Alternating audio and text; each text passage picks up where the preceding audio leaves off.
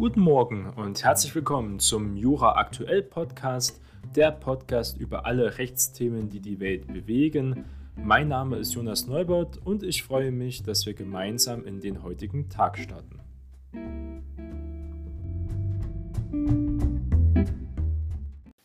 Das erste Thema unserer heutigen Sendung ist der Verfassungsschutzprüffall der AfD.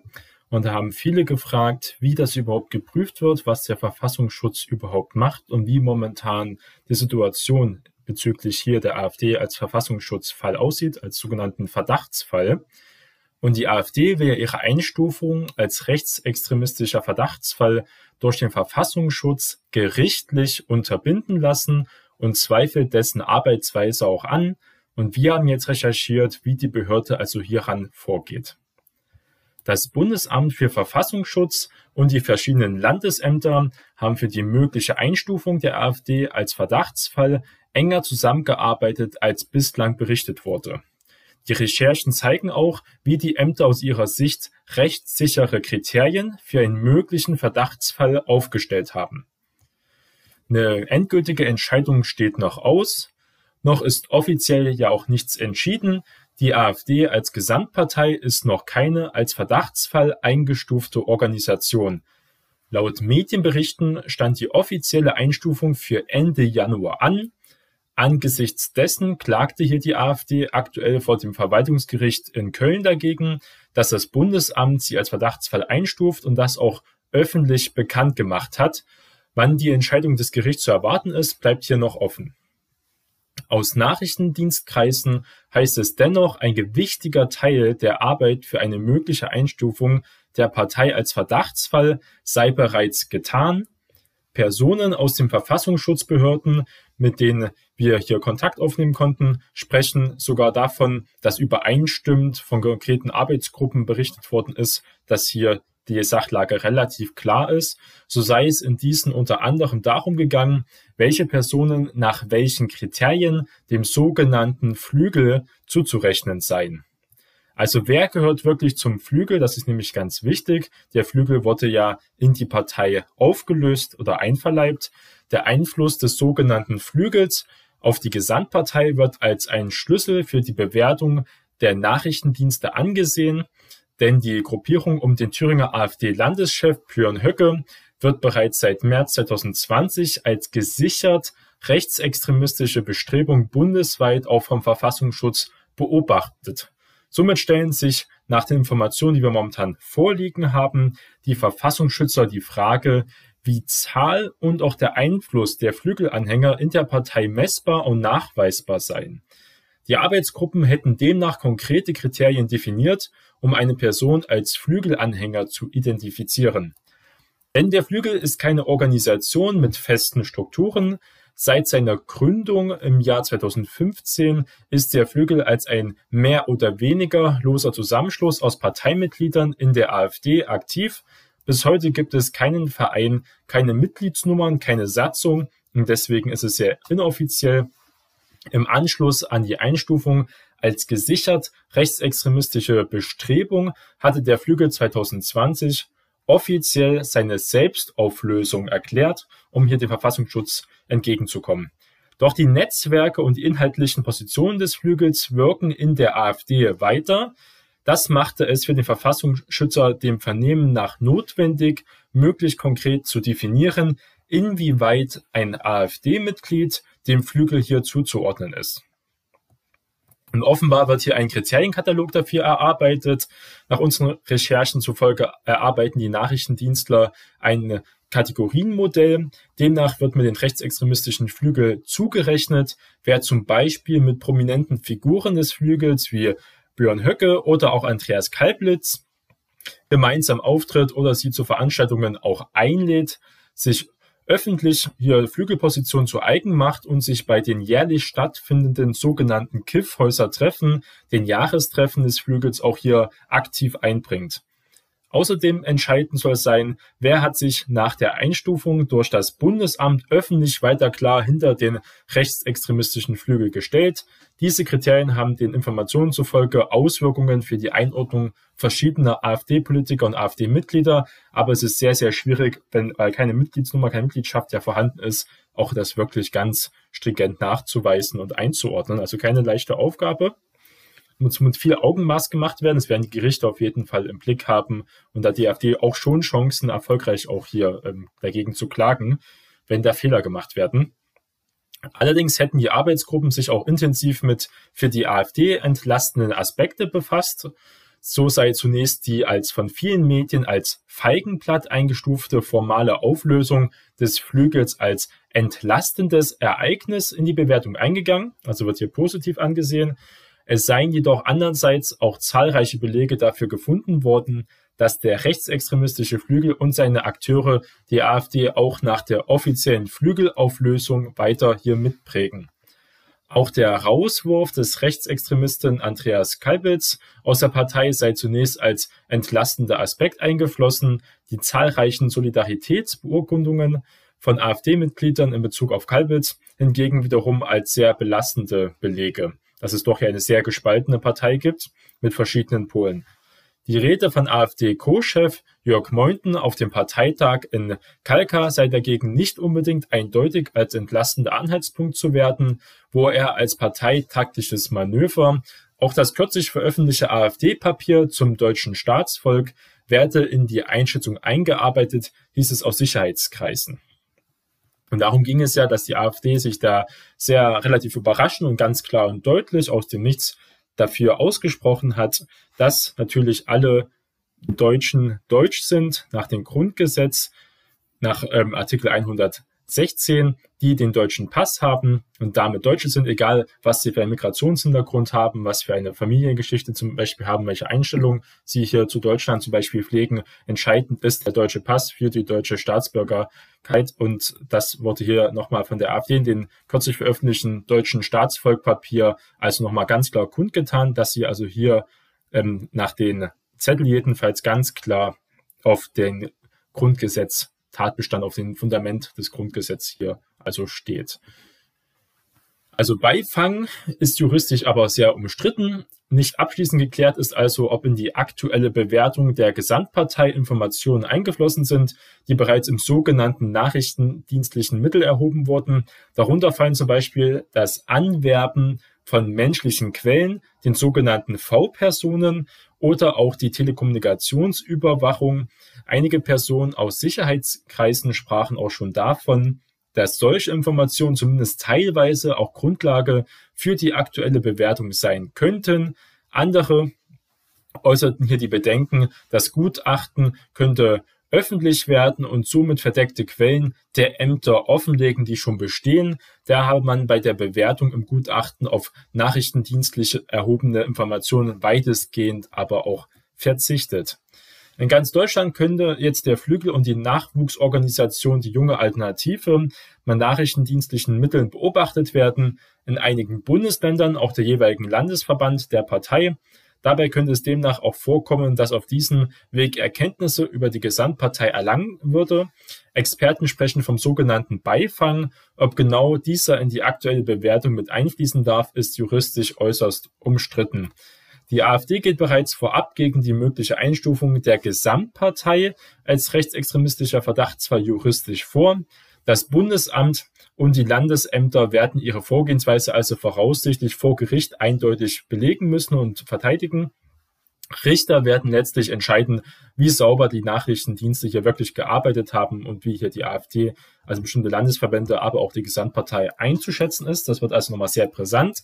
Die AfD moniert natürlich zu Recht, dass wir auch dieses Jahr im September, wenn das soweit äh, stattfinden wird, natürlich die Bundestagswahl haben und auch viele äh, Landeswahlen, also sogenannte Superwahl ja, ja stattfindet und damit die AfD mit dieser ähm, nochmal aufge, ähm, das neue Thematik, die jetzt hier aufkommt, eindeutig Stimmen verlieren könnte und damit nicht gleich behandelt wird wie andere Parteien.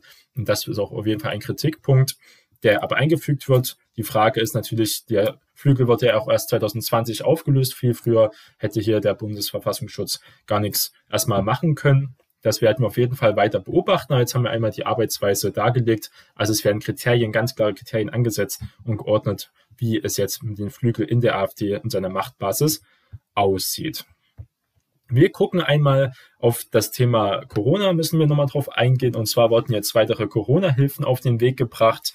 Die große Koalition von CDU und CSU mit der SPD hat sich am vergangenen Abend auf weitere Corona-Hilfen auch geeinigt. So sollen Familien und Geringverdienende profitieren, ebenso wie Unternehmen und auch die Gastronomiebranche.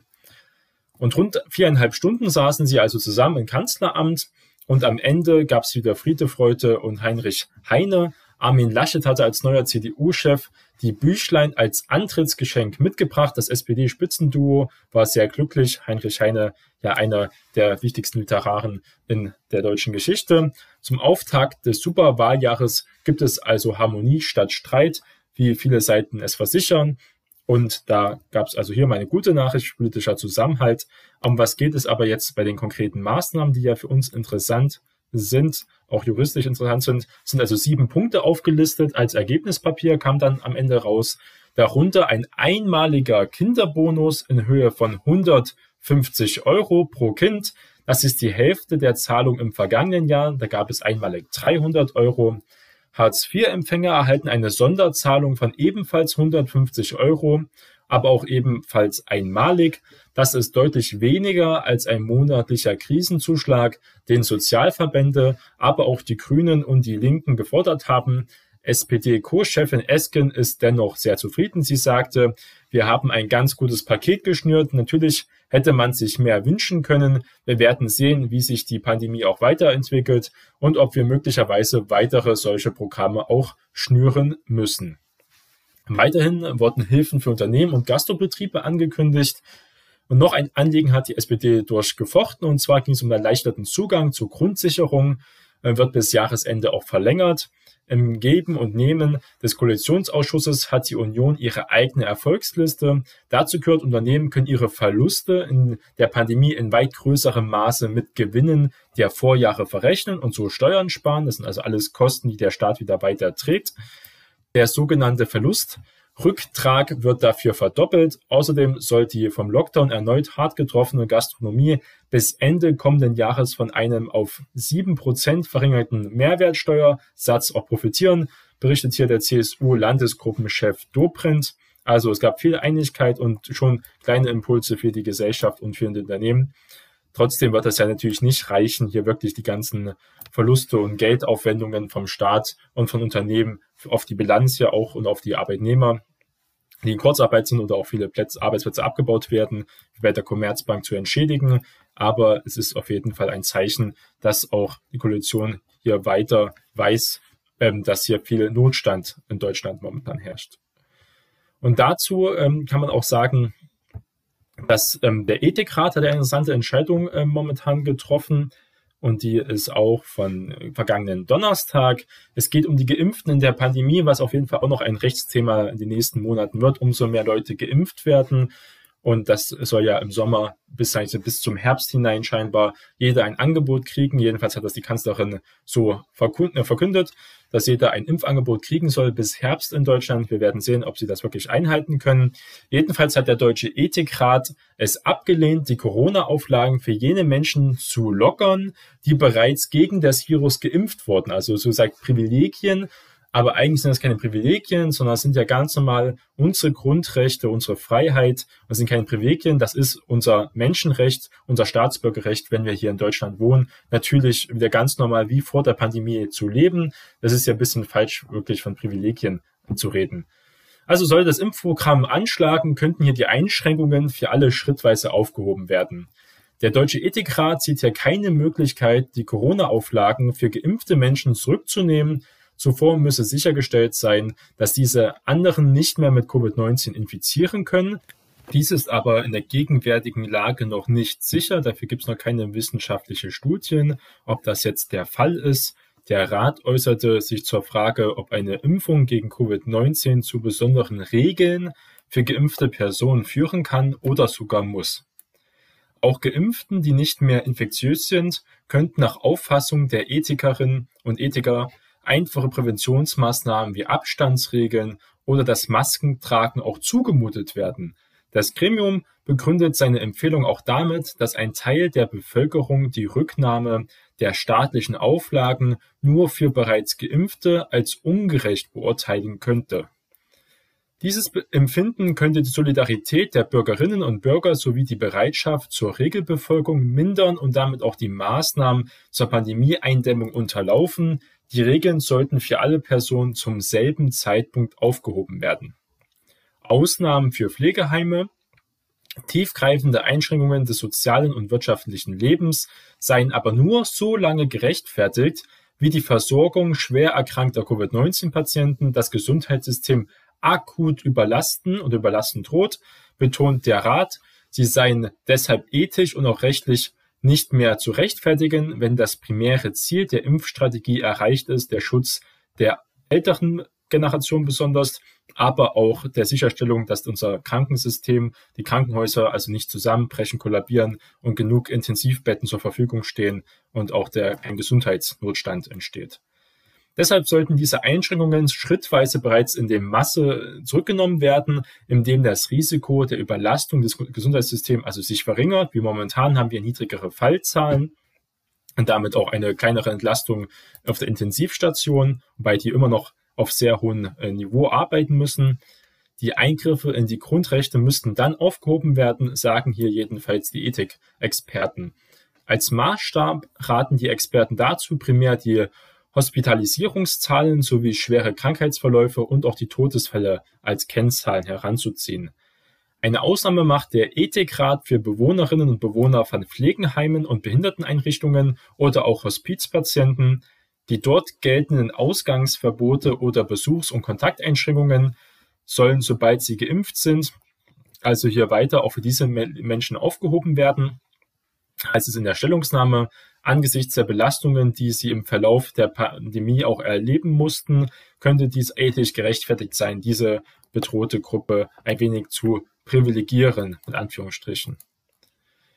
Und der Auskunft über einen Impfstatus wurde sich auch beschäftigt, einen gewissen Entscheidungsspielraum bei einer Sonderbehandlung von Geimpften will der Ethikrat privaten Anbietern von Veranstaltungen einräumen. Der Rat stellte auch fest, dass solche Veranstalter grundsätzlich frei in ihrer Entscheidung sind, mit wem sie einen Vertrag schließen. Das umfasse prinzipiell auch die Möglichkeit, nach dem Impfstatus ihr Gegenüber zu differenzieren. Dies würde also bedeuten, dass Geimpfte anders behandelt werden dürfen als Nicht-Geimpfte, erst recht im privaten Bereich, Privatautonomie.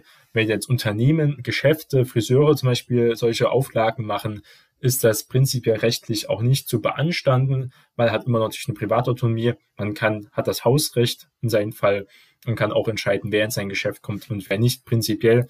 Das wird also auch noch auf jeden Fall ein Thema der Rechtsprechung werden. Aber auch hier sollen nach Vorstellungen des Ethikrats jedenfalls Grenzen gelten. Einschränkungen der Vertragsfreiheit privater Anbieter könnten dann gerechtfertigt sein, wenn der Zugang zu ihren Angeboten für eine prinzipiell gleichberechtigte basale Teilhabe am gesellschaftlichen Leben unerlässlich ist.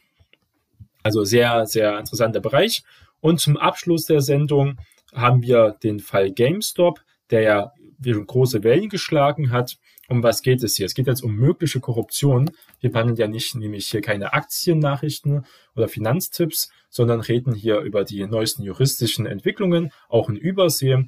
Und der GameStop-Fall erreicht jetzt auch die Justiz im Streit zwischen Hobbyanlegern und Hedgefonds, also dem Großkapital in der Finanzbranche, um die Spekulationen mit zum Beispiel GameStop-Aktien, aber auch mit anderen wie Nokia und AMC, schaltet sich nun die Justiz ein. Gerichte wollen prüfen, ob die Handelsbeschränkungen der Poker korrekt war. Kam es im Zockerkrieg, der ja große Wellen geschlagen hat, um die GameStop-Aktien zu illegalen Absprachen zwischen Brokern, also den Vermittlern und Hedgefonds, diese Frage gehen in den USA nun auch die ersten Justizbehörden nach. Der texanische Generalstaatsanwalt Ken Paxton teilte am Freitag mit Informationen von Robinhood und einer Reihe weiterer Online-Poker angefordert zu haben, um herauszufinden, ob bei den Beschränkungen des Handels mit Papieren von GameStop und einigen anderen Firmen alles mit rechten Dingen zugegangen sei. Es gebe anscheinend Absprachen von Hedgefonds mit Handelsplattformen und von Webservern zur Abwehr von Bedrohungen ihrer Marktdominanz. Die äh, Unternehmen der Wall Street dürften nicht zu ihren eigenen Vorteil den öffentlichen Zugang zum freien Markt beschränken, teilte der Staatsanwalt mit. Es stinkt nach Korruption, war seine Stellungnahme. In Online-Foren organisierten Hobbyzocker, man kann es eigentlich nicht anders nennen, in den vergangenen Tagen den Kurs der GameStop-Aktie dramatisch nach oben getrieben durch eine unglaubliche Nachfrage, weil immer zu jedem Preis gekauft wurde, bis die Handelsrestriktionen von Pokern wie zum Beispiel Robinhood die Gewinnstrecke stoppten.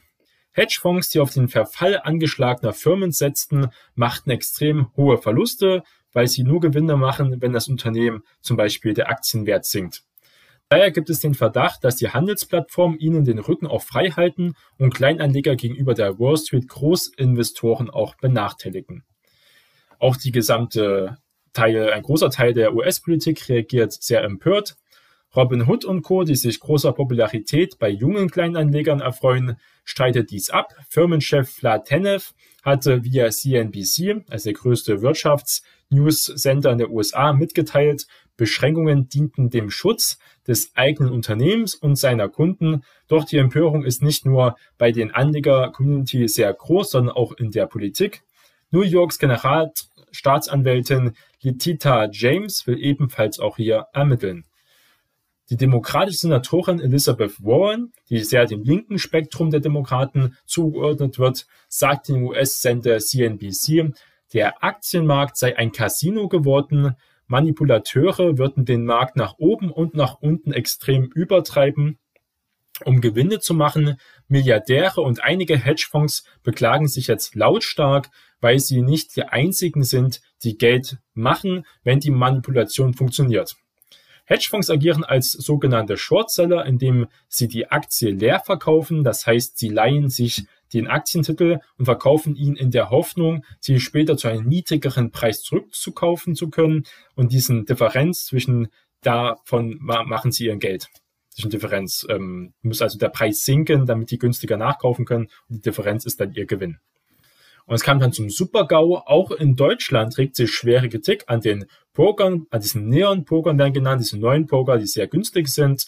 Marc Tüngler von der Deutschen Schutzvereinigung für Wertpapierbesitz kurz DSW, sagte den Zeitungen der Funke Mediengruppe, dass Neopoker nun den Handel mit der Aktie aussetzen, ist der Supergau. In einer solch intensiven Situation entziehen sie den Anlegern die Grundlage, frei agieren zu können. Man muss dazu sagen, man konnte nicht nur so risikoreiche Zockerei-Aktien nicht mehr kaufen bei vielen Neopokern. Manchen Bereichen wie bei Trade Republic ist das ganze, ist die ganze App abgestürzt. Das heißt, das Geld war für eine kurze Zeit konnte man nicht darauf verfügen.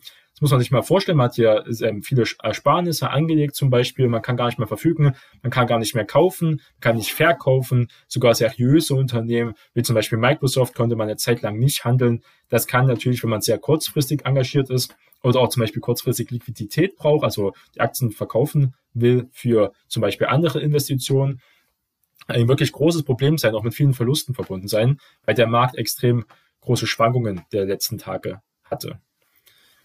Und es geht um Sammelklagen jedenfalls und auch massenhafte Beschwerden. Und der, es stellt sich also hier die Frage erstmal nach der Grundlage. Dieser Möglichkeit für Robinhood Schritt in die AGB festgehalten, entstehe für den Poker ein Reputationsschaden. Das auf jeden Fall entstanden. Robinhood wird auch teilweise boykottiert, wie Trade Republic, die sehr, sehr schlechte Bewertungen bekommen haben, zum Beispiel auf vielen Bewertungsseiten, wie im Play Store. Und es ist auch nicht festgehalten, ähm, wie es jetzt wirklich äh, rechtlich ausgehen wird zum Problem. Man kann es auch nicht mit den AGBs da in diesem Fall unbedingt rausreden. Also es geht um Sammelklage und massenhaft Beschwerden. Ein Risiko auch für die Börsen in der EU sieht die grünen EU-Politikerin Sven Politiker, Sven Giegold. Wir sollten nicht abwarten, bis es ähnliche Probleme auch in der EU gibt, warnte er gegenüber dem Redaktionsnetzwerk Deutschland. Große Leerverkaufspositionen gäbe es derzeit auch für europäische Unternehmen, wie zum Beispiel Warta und Evotech, die aber jetzt momentan schon wieder stark ähm, verringert wurden, muss man sagen. Warta und Evotech sind eigentlich wieder ähm, normal geschortet. Jedes Unternehmen hat meistens eine Shortquote, weil sich da Banken und Großkapital auch absichern Auch bei Superunternehmen wie Amazon und Microsoft, die haben auch eine Shortquote, die aber sehr gering ist. Das wird meistens als Hedge, also als eine Absicherung benutzt.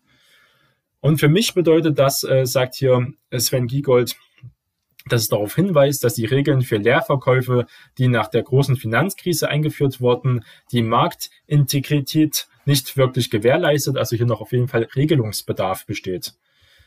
Am vergangenen Freitag hatten die Papiere von GameStop mit 38% plus geschlossen. Jetzt sind sie aber über 80% wieder gefallen, die da ebenfalls stark im Fokus der Spekulationen immer stehen. Aber auch zum Beispiel die Kinokette AMC legten zeitweise auch über 50 Prozent zu letzte Woche und sind jetzt auch stark angeschlagen, auch minus 70 Prozent. Man muss auch weiter sagen, noch der Frust der Anleger bei Robinhood ist inzwischen sehr groß geworden, aber auch bei Trade Republic, dass sich weit mehr als 20.000 von ihnen über eine spezielle App auch bereits einer Sammelklage, jedenfalls in Amerika, angeschlossen haben. Sammelklagen sind in Deutschland hier so nicht möglich. Wir hatten ja nur den Fall von VW in einer Musterfeststellungsklage. Jedenfalls US-Börsenaufsicht SEC, das ist bei uns dann die BaFin, hatte vor Handelsstart erneut bekräftigt, die Vorgänge rund um den GameStop-Hype zu untersuchen. Die SEC versprach Kleinanlegern zu schützen, wenn die Faktenlage auf manipulative Handelsaktivitäten hinweisen. Es wird auch vermutet, dass nicht nur die Kleinanleger diese extremen Kursanstieg verursacht haben, sondern sogar auch große Hedgefonds rechtzeitig relativ unbemerkt mit eingestiegen sind, weil die haben eigentlich wirklich das Großkapital. Da sollte man hier nicht äh, die Rolle der Kleinanleger nicht über mäßig hier bewerten. Die Aufsicht werde hier für faire, ordentliche und effiziente Märkte sorgen. Das werden wir also sehen. Insgesamt gibt es über 4000 Beschwerden und die steigen immer weiter an. Auch in Deutschland ein Thema, wie weit wirklich diese Unternehmen hier wirklich auch im Fahrwasser von den Hedgefonds zusammenarbeiten. Die sind großteils ja auch Investoren. Die Hedgefonds investieren in diese Neopoker. Es gibt da also schon Interessenskonflikte auf jeden Fall. Aber da, ob das wirklich entscheidend war oder nur die technische Kapazitäten gesprengt wurden, das wird sich zeigen. Ein sehr interessanter Fall, der die Finanzwelt womöglich auch nachhaltig hier verändern wird. Das war unsere heutige Sendung mit vielen interessanten Themen und wir hören uns dann am Montag wieder in aller Frische wieder. Dies war die heutige Jura Aktuell Podcast Folge. Ich freue mich, dass Sie mir zugehört haben. Wir hören uns beim nächsten Mal wieder. Bis dahin, Ihr Jonas Neubert.